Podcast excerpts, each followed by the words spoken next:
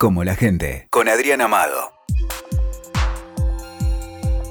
¿Por qué lo que nos importa no es importante para los medios? Todos los años Google hace un resumen de las búsquedas más frecuentes que los usuarios hacemos en, el buscador que tiene la empresa, que es además el más usado.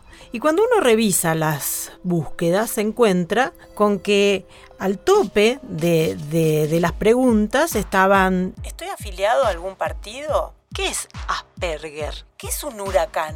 ¿Qué pasa si no voto? ¿Cómo se hace la pasta frola? ¿Por qué buscamos esas cosas?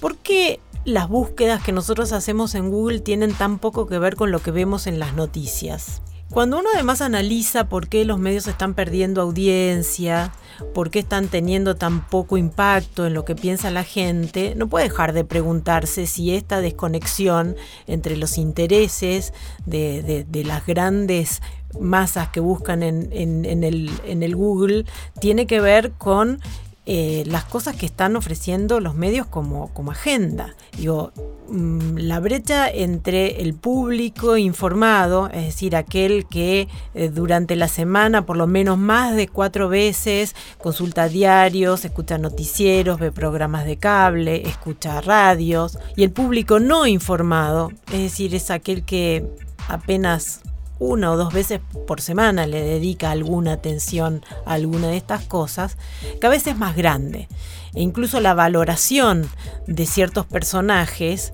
que nos parecen importantes, nos parecen importantes a los que estamos acostumbrados a consumir diariamente noticias, en cambio son absolutamente irrelevantes para los otros. Y esto tiene que ver con que los medios están muy enfocados en la agenda del poder, en las fuentes políticas, en los comentarios que hace la gente que está en los medios, olvidando que hay muchísima otra gente afuera que justamente pasa de las noticias porque las noticias no les hablan, no hablan de ellos ni para ellos. Trataba de pensar por qué de las búsquedas más comunes estaba la de ¿qué es un huracán?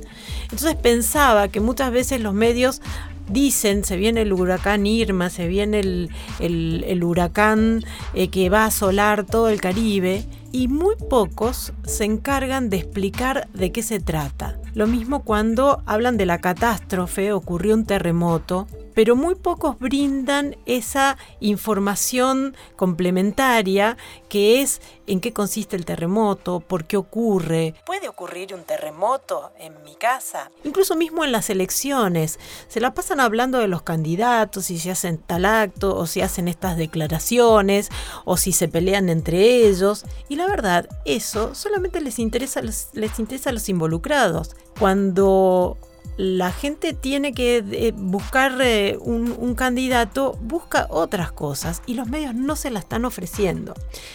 Hasta hace poco había como una dicotomía entre los medios se ocupan de lo importante, la sociedad de lo interesante y lo interesante es banal, es frívolo, no tiene nada que ver con lo que necesitan saber. Y nosotros que somos los medios y los periodistas que sabemos todo, le vamos a decir lo que tienen que leer. Y resultó ser que la gente dijo, ¿sabes qué? Lo que yo tengo ganas de leer me lo busco por otra parte.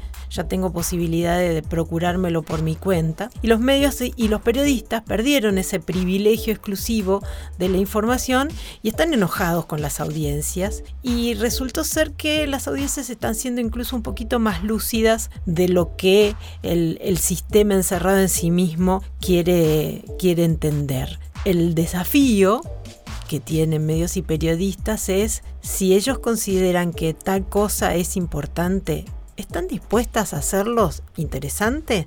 Se supone que deberían saber cómo, cómo hacerla.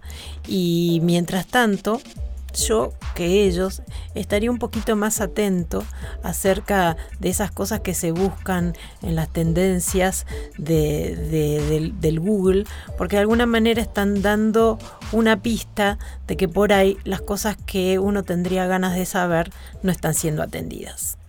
Escuchaste como la gente con Adrián Amado, WeToker. Sumamos las partes.